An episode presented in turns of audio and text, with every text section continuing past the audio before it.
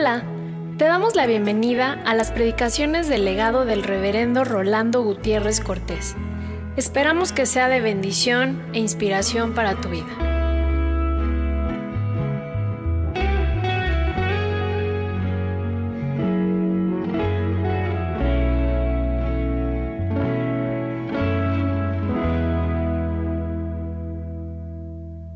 Deuteronomio 8 La buena tierra que han de poseer.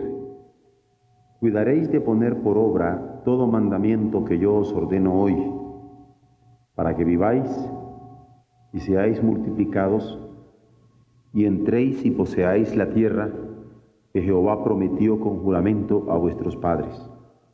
Y te acordarás de todo el camino por donde te he traído, yo Jehová tu Dios, estos cuarenta años en el desierto, para afligirte. Te he traído para probarte. Te he traído para saber lo que había en tu corazón, si había de guardar o no sus mandamientos. Y te afligió y te hizo tener hambre y te sustentó con maná, comida que no conocías tú, ni tus padres la habían conocido, para hacerte saber que no solo de pan vivirá el hombre, mas de todo lo que sale de la boca de Jehová vivirá el hombre. Tu vestido nunca se envejeció sobre ti, ni el pie se te ha hinchado en estos cuarenta años. Reconoce a sí mismo en tu corazón que como castiga el hombre a su hijo, así Jehová tu Dios te castiga. Guardarás pues los mandamientos de Jehová tu Dios andando en sus caminos y temiéndole, porque Jehová tu Dios te introduce en la buena tierra, tierra de arroyos, de aguas, de fuentes y de manantiales que brotan en vegas y montes, tierra de trigo y cebada, de vides, higueras y granados, tierra de olivos, de aceite y de miel, tierra en la cual no comerás el pan con escasez, ni faltará nada en ella, tierra cuyas piedras son hierro, y de cuyos montes sacarás cobre, y comerás y te saciarás y bendecirás a Jehová tu Dios por la buena tierra que te habrá dado. Amonestación a no olvidar a Dios. Cuídate de no olvidarte de Jehová tu Dios para cumplir sus mandamientos. Cuídate de no olvidarte de Jehová tu Dios para cumplir sus decretos. Cuídate de no olvidarte de Jehová tu Dios para cumplir sus estatutos que yo te ordeno hoy.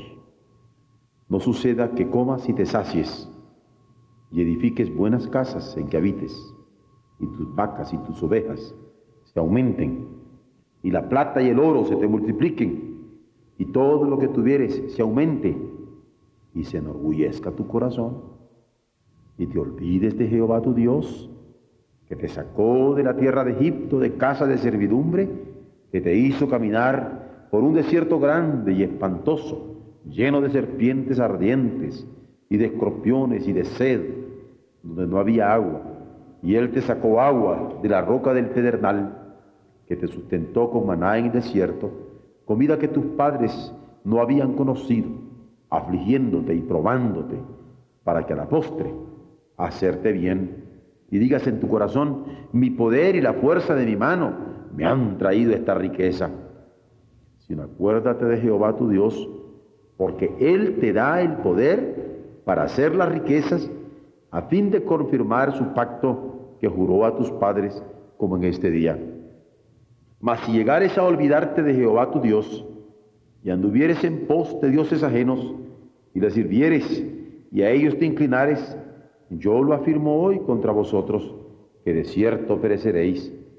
Como las naciones que Jehová destruirá delante de vosotros, así pereceréis por cuanto no habréis atendido a la voz de Jehová, vuestro Dios.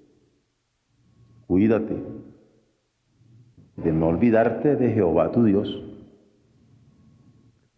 No sé por qué la imagen que tengo yo de Dios en este pasaje como de un gran dedo. Cuando un papá le está diciendo a su hijo que no se te olvide lo que te dije.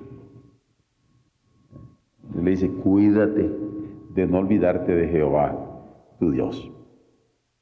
Crónicas capítulo 29, versículos 11 al 14. Tuya es, oh Jehová, la magnificencia y el poder, la gloria, la victoria y el honor, porque todas las cosas que están en los cielos y en la tierra son tuyas. Tuyo, oh Jehová, es el reino, y tú eres excelso sobre todos. Las riquezas y la gloria proceden de ti, y tú dominas sobre todo. En tu mano está la fuerza y el poder, y en tu mano el hacer grande y el dar poder a todos. Ahora pues, Dios nuestro, nosotros alabamos y loamos tu glorioso nombre, porque ¿quién yo y quién es mi pueblo para que pudiésemos ofrecer voluntariamente cosas semejantes, pues todo es tuyo y de lo recibido de tu mano te damos. Lucas 6, verso 38. voy a suplicar a las hermanas que tengan la bondad de leer este versículo.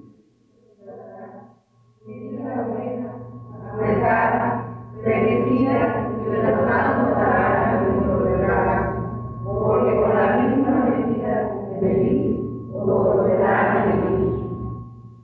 los hombres leamos 1 Corintios 4, versos 1 y 2. Así pues, téngannos los hombres por servidores de Cristo y administradores de los misterios de Dios. Ahora bien, se requiere de los administradores que cada uno sea hallado fiel. Amén. Y por último, me voy a permitir yo leer en Efesios 4, 13. Hasta que todos lleguemos a la unidad de la fe y del conocimiento del Hijo de Dios, a un varón perfecto, a la medida de la estatura de la plenitud de Cristo. Amén. Sí, somos mayordomos.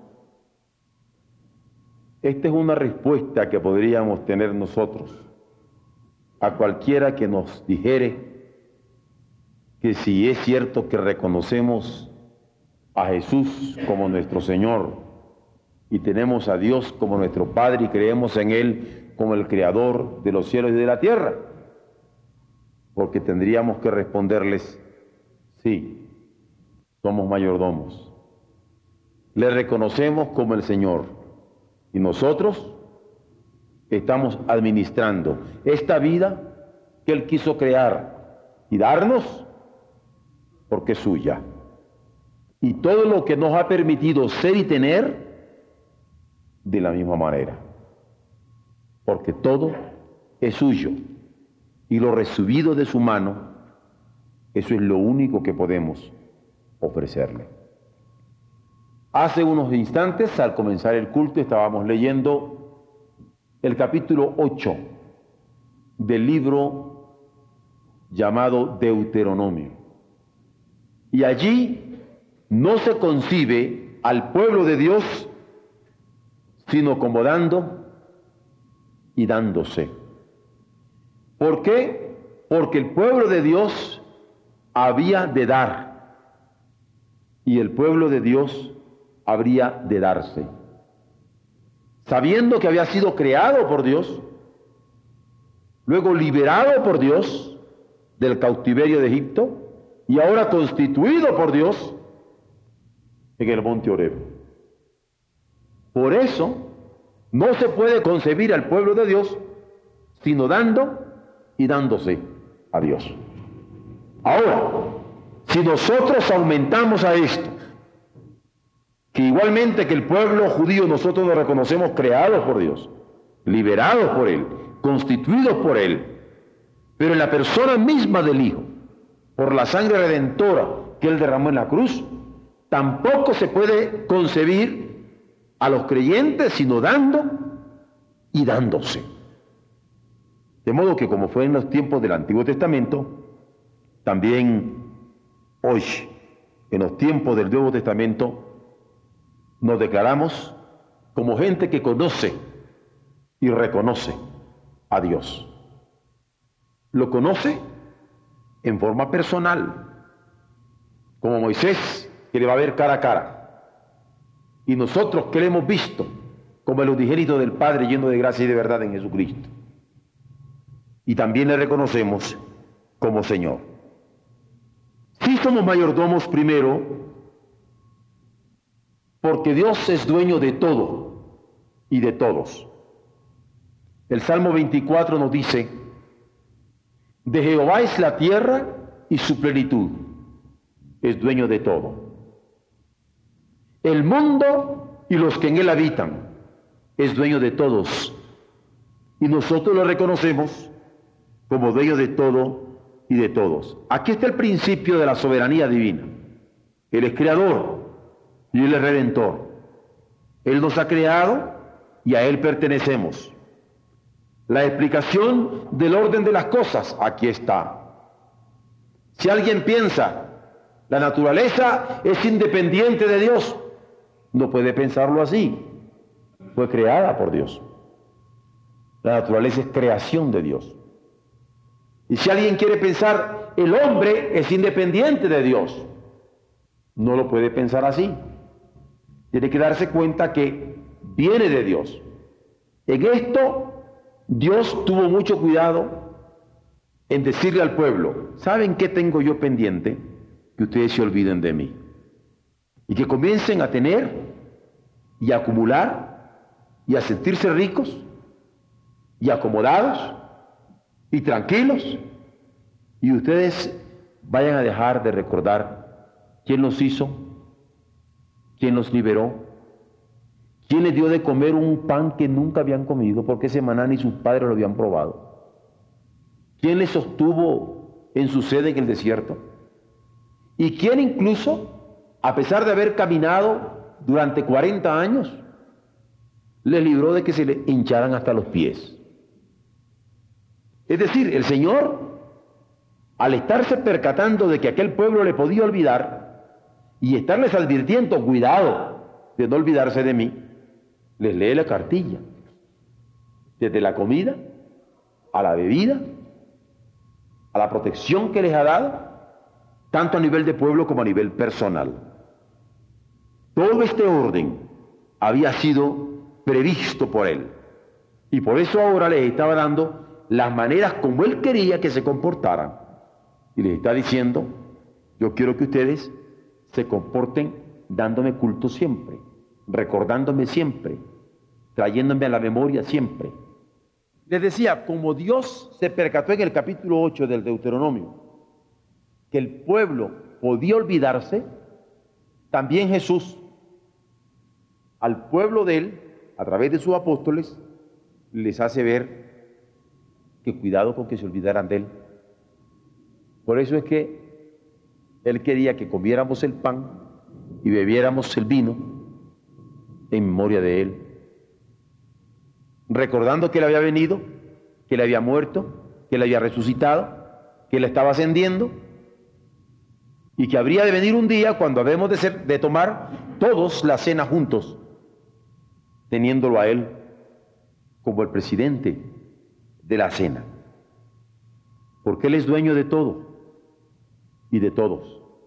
¿Recuerdan ustedes cuando en este caso Jesús, ya en el capítulo 28 de Mateo, va a decirle a los suyos, toda potestad me da en los cielos y en la tierra. Por tanto, y dueño de todo y dueño de todos. Luego, Así como somos mayordomos porque Dios es dueño de todo y de todos, en segundo lugar, porque hay gozo en servirle. El que al capítulo 29 del primer libro de las crónicas que hemos leído, hay un momento en que el rey está reconociendo que de Dios es el poder, no de él, aunque sea rey. Que de Dios es la gloria no de él, aunque todos lo aplaudían por ser el rey, de que Dios era el honor y no de él. Y así lo expresa en su oración, y así lo comunica a aquel pueblo. De él es el poder, la gloria y el honor, ¿Por qué? Porque Él tiene la fuerza, creador y sustentador del universo. Y porque Él también tiene las posibilidades de sostener a este universo por los siglos de los siglos. Pero no solamente tiene la fuerza y posibilidades, sino porque todo lo que tenían en sus manos es porque Él les había permitido tenerlos. Y ahora le estaban ofrendando, le estaban ofreciendo lo que de sus manos habían recibido. Esto nos hace ver que tanto Salomón se sabe mayordomo de parte de Dios y que el poder que había recibido y la gloria que tenía y las posibilidades con que se movía eran venidas de Dios y a él tenía que rendir cuentas. Como ahora nosotros también, cuando damos una ofrenda, en el fondo estamos haciendo un reconocimiento. Jesucristo, en algo que voy a trabajar más eh, cuidadosamente el domingo por la mañana, apunta una cosa extraordinaria en cuanto a las ofrendas. Miren lo que dice. Cuando alguien trae la ofrenda y puede recordar que hay una persona que tiene algo contra él, deje la ofrenda, vaya y reconcíliese y vuelva. Y me llama la atención todo el elemento paternal que se maneja. Uno, porque al traer la ofrenda, es porque reconoce que hay un Dios a quien le va a ofrendar, hay un Señor a quien le va a ofrendar. Al hacerlo en el, en el altar es que es algo sagrado. No es de él, la trae. Pero el papá le dice, ya sabes, ya te acordaste de quién tiene algo contra ti. Sí, papá. Entonces mi hijo, vaya a reconciliarse. Ah, pues de vuelta. No, déjalo ofrenda aquí. Déjela. Ahí usted a cumplir lo que debe y después viene para acá y me adora. Es decir, hay en la ofrenda toda una posibilidad de restauración para un alma que está en ruptura, con un abismo de por medio, con alguien que tiene algo contra él. Y gloria a Dios por las ofrendas que nos permiten este recordatorio de reconciliación a nosotros. Porque venimos y le reconocemos, pero al reconocerle, Dios nos alumbra para ir a cumplir con ello. Y es lo que estaba pasando con Salomón. Reconoce al estar dando las ofrendas, al estarle ofreciendo el templo como ofrenda, al estarle ofreciendo todo lo que le había permitido al pueblo traerle como ofrendas, que era de él, el poder, el honor y la gloria. ¿Por qué somos mayordomos? Porque Dios es dueño de todo y de todos y porque servirle es un gozo. ¿Y qué significa servirle?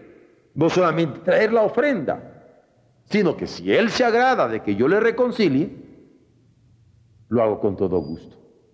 A mí me gusta esa expresión mexicana, digo, de las familias educadas en México, que cuando papá llama, dice, mande papá, mande usted. Ese mande es interesante. No se escucha en otra parte. Eso es una cultura muy mexicana. Y a mí me llama la atención porque cuando uno viene con Dios Padre y Dios le dice, mi hijo, quiero que te reconcilies. Y al oír nuestro llamado, nuestro nombre, podríamos decir nosotros, mande usted, Señor. Mande usted. ¿Qué quiere de mí? Que vaya y se reconcilie. Y después venga. Ahora, lo lindo es cuando uno, después de haber dicho mande y después de recibir la, orden de parte de Dios, le dice, encantado de la vida. Y ve encantado a hacer la orden. Esto siempre me gustó de la vida a mí, como muchacho. Y me, me ha deleitado siempre leer este pasaje de David. Porque dice que para obedecer a su papá, madrugaba. Yo siempre leía eso. Y lo he leído con, la misma frescura de mis años de adolescente. Que para obedecerle a Dios se madruga. Y lo traigo a colación Porque cuando uno viene y le dice al Señor, mande usted, Señor, mande papá, y le dice, vas a irte a reconciliar ahora mismo. Madrúguele. Es decir, es servir al Señor con gozo. Porque ustedes han visto cuando alguien en la casa es encargado de lavar los platos, o los muchachos cuando les encargan lavar los baños. A mí me ha llamado la atención cuando están niños, los jóvenes, y uno les dice, ahora le toca a fulano lavar los baños. Oh, todos se hacen una cosa seria, ¿no? Nadie quiere lavar los platos, nadie quiere lavar los baños. Y entonces hay un tipo de refunfuño. Y a mí me encantaría estar con la Biblia siempre leyéndole ese pasaje de David, que con alegría, no encantado de la vida, mamá, encantado de la vida, papá. Es decir, si Dios nos va a dar las órdenes, su voluntad da gozo a la vida. Hacer su voluntad es gozo para nosotros. Servirle es alegría para nosotros. Servir a Jehová con alegría. Venir ante su acatamiento con regocijo. Somos mayordomos porque servirle nos es alegría. En tercer lugar, porque el espíritu de dar es nuestro espíritu. Vean ustedes de nuevo ese pasaje que leyeron justamente nuestras hermanas. Lucas 6, 38. Es un pasaje en donde a nosotros nos ayuda para mostrar el tipo de mayordomía con que debemos actuar delante de Dios. Dad y se os dará. Nadie que mete 10 pesos con Dios no recibe 100. Por eso el 10 no es proporcional. Porque él da 100 y yo doy 10. Él me da 200 y yo doy 20. Él me da 300 y yo doy 30. Él me da 1000 y yo doy 100. Él me da 100 mil y yo doy 10 mil. Él me da un millón. Ahí vamos. Es proporcional. Dad y se dotará. Eso lo habla claramente el Señor. Luego dice, ¿qué es lo que se va a dar? Medida no regular, porque ustedes saben que uno puede tener una medida a la hora de las ventas, ¿eh? que es regular, que no le está robando a nadie. No sé si ustedes han tenido la experiencia de ir al mercado personalmente y ustedes a veces le pueden decir a quien está despachando, eh, una buena medida, es decir, que sea generosa, ¿no? No me le esté ahí sacateando, ¿no? Buena, buena medida. Dice, no regular, medida buena. Luego, medida apretada. ¿No han visto ustedes cuando también alguien le vende que le puede hacer a uno ahí el puentecito? Y uno dice, no, no, apretadita, ¿no? ¿No es cierto? Medida buena y hasta apretadita. Me llama la atención porque es toda una descripción de mercado. Y quiero la medida buena y apelmazadita allí, ¿no? Apretadita. Dad y se os dará. ¿Y cómo vamos a recibir? Porque se os dará. Se os dará medida y buena. No floja, apretada. Pero siguen viendo, verso 38 del capítulo 6. Hay unas medidas que son como encimita. Y cuando uno le sacude un tantito, es lo que se llama medida no mecida. Porque podría decir yo, deme una medida, pero no me la da flojita, sino mecidita, ¿no? Y uno puede mecer. No, el, el, Señor no solamente dice, dad y se os dará medida mecida. No, remecida. ¿Eh? Remecida. Buena, apretada, remecida. Hay un elemento redundante en la escritura. Claro que somos mayordomos.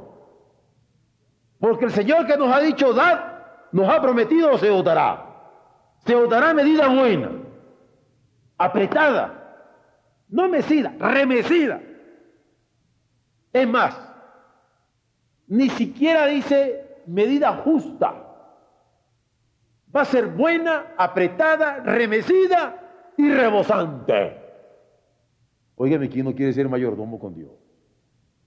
Si nosotros andamos de centavero por mezquino, no tenemos más bendiciones porque no hemos entendido que somos mayordomos. Nos hemos olvidado que nos dio la vida. Nos hemos olvidado que nos ha hecho lo que somos. Ah, y se votará. Andamos nosotros pensando si le obedecemos a Dios o no le obedecemos a Dios en lo que nos pide y nos demanda. Ah, y se votará.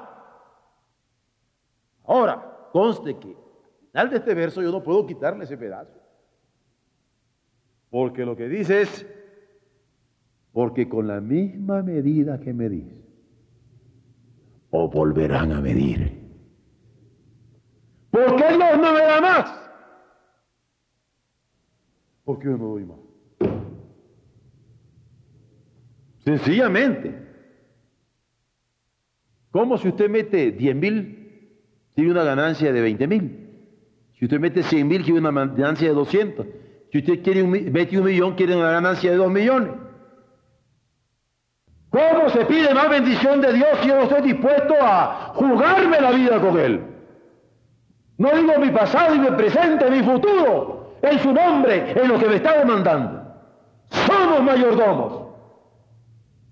Da, y se os dará medida buena y apretada, redecida y rebosante. Da. Todo lo demás es lo que Él nos responde como consecuencia de nuestra lágrima. Por último, somos mayordomos porque es desafío para serle fieles. Y Pablo cuando le está escribiendo a los hermanos de Corinto dice en 1 Corintios 4, 1 y 2 que hemos leído, dice, tengan los hombres por administradores de Dios ¿Saben ustedes lo que es ser administradores de Dios? En 1 Corintios 4, 1 y 2. Vean también esos versos que son riquísimos como desafío y reto para nosotros. Téngannos los hombres por servidores de Cristo y administradores de los misterios de Dios.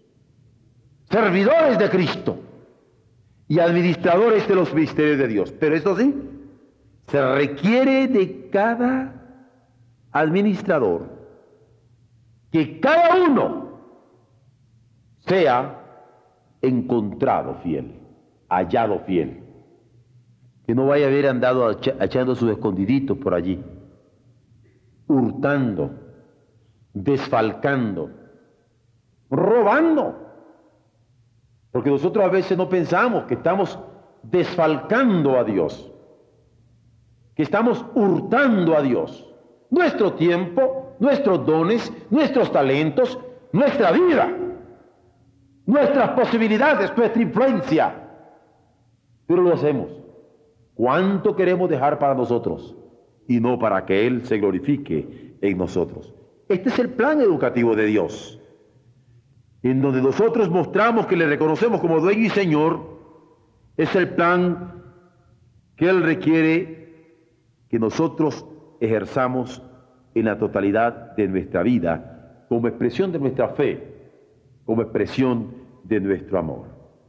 Hemos de hacerlo todos los días, porque si eres el creador de todo, la abundancia de la tierra y de los mares, es reconocida por nosotros como que viene de Él, vamos a reconocer que solamente Él es quien tiene dominio absoluto, no solo sobre la naturaleza, no solo sobre las riquezas, sino sobre todas las bendiciones que de Él proceden. Todo aquello que nosotros reconozcamos y veamos y sintamos, que es algo que a Él le debemos. Hemos de estar dispuestos a considerarnos administradores de Él. Una palabrita pastoral, hasta me parece como un titulito de un artículo pequeño en el boletín, una palabrita pastoral. Y le podría poner así como epígrafe, herencia de Jehová son los hijos, cosa de estima el fruto del vientre. Entre las muchas cosas que tenemos de parte de Dios, están nuestros hijos.